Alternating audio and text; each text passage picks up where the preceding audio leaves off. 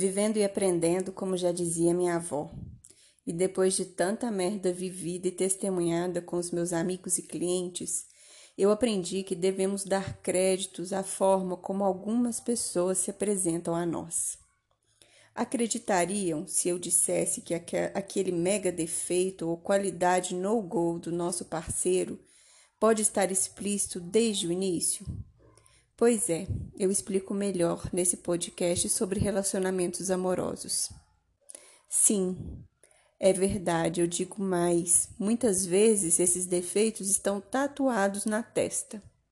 Nós é que nos esforçamos brava e corajosamente para não ver ou acreditar, como queira. E quando negamos os sinais iniciais e nos damos mal, tendemos a achar que tivemos azar e que só por causa da convivência descobrimos que aquela pessoa não era a pessoa. Ou pior, que era tudo que não queríamos. Mas espero convencê-lo que não. Na maioria das vezes, nós cavamos o buraco que entramos.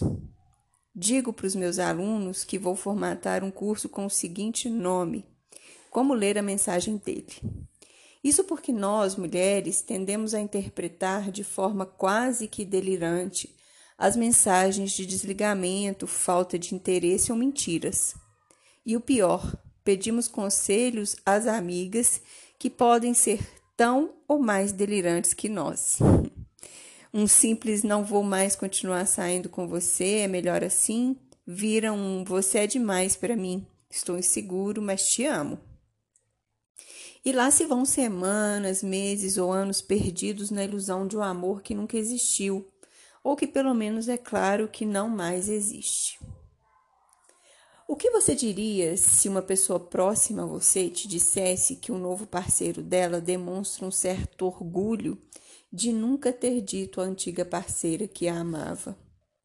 E se o tal moço tivesse dito à sua amiga que nunca diria que ela está bonita ou é bonita, pois ele é assim. O máximo que ele diria é que ela está ok. E se um dia, diante do entusiasmo da sua amiga em dar um mergulho em uma praia paradisíaca, o parceiro tivesse dito que ela não poderia usar biquíni ali, e que ao ser questionado, ele respondeu que o corpo dela não estava ok para biquínis e que se ela insistisse, ele fingiria que não a conhecia.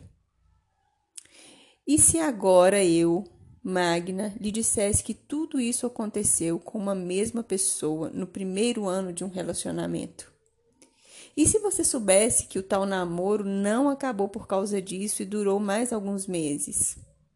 Não seriam esses sinais o suficiente para interromper algo que, se tem um futuro, ele não é nem bom e nem bonito? Acredito que você pensaria que a pessoa que ouviu tudo isso tem uma super, hiper, mega baixa autoestima e que só por isso continuou nesse relacionamento. E que talvez você pense que isso nunca aconteceria com você. A resposta para essas duas suposições é errado e mais errado ainda. O fato é que a autoestima tem pouco a ver com iniciar um relacionamento claramente abusivo. É óbvio que nesses tipos de relacionamento, a autoestima está sendo atacada e mais cedo ou mais tarde pode sucumbir. No entanto, isso não significa que ela tenha sido sempre baixa. Outro fato é que as pessoas inteligentes também são vítimas de abuso emocional e físico.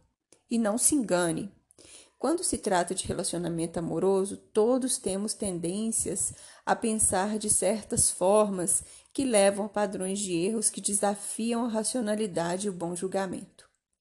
Qualquer pessoa é passível de gerar erros sistemáticos, os vieses cognitivos altamente disfuncionais.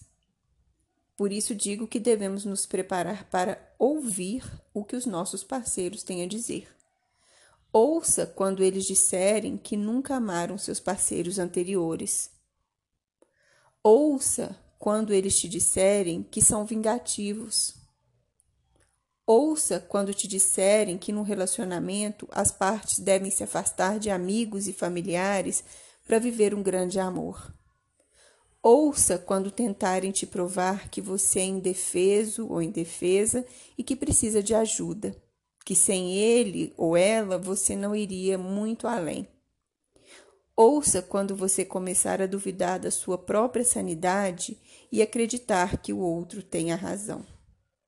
Confie na sua própria avaliação do que vem sendo dito e demonstrado. E corra, corra o mais longe que puder desta pessoa.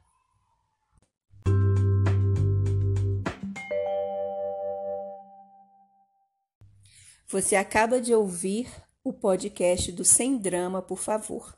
Eu sou a Magna, psicóloga e psicoterapeuta de casais. Para saber mais, acompanhe o nosso site semdramaporfavor.com. Quer mandar uma pergunta, quer participar? Escreva para mim. Instagram, arroba sem drama, por favor.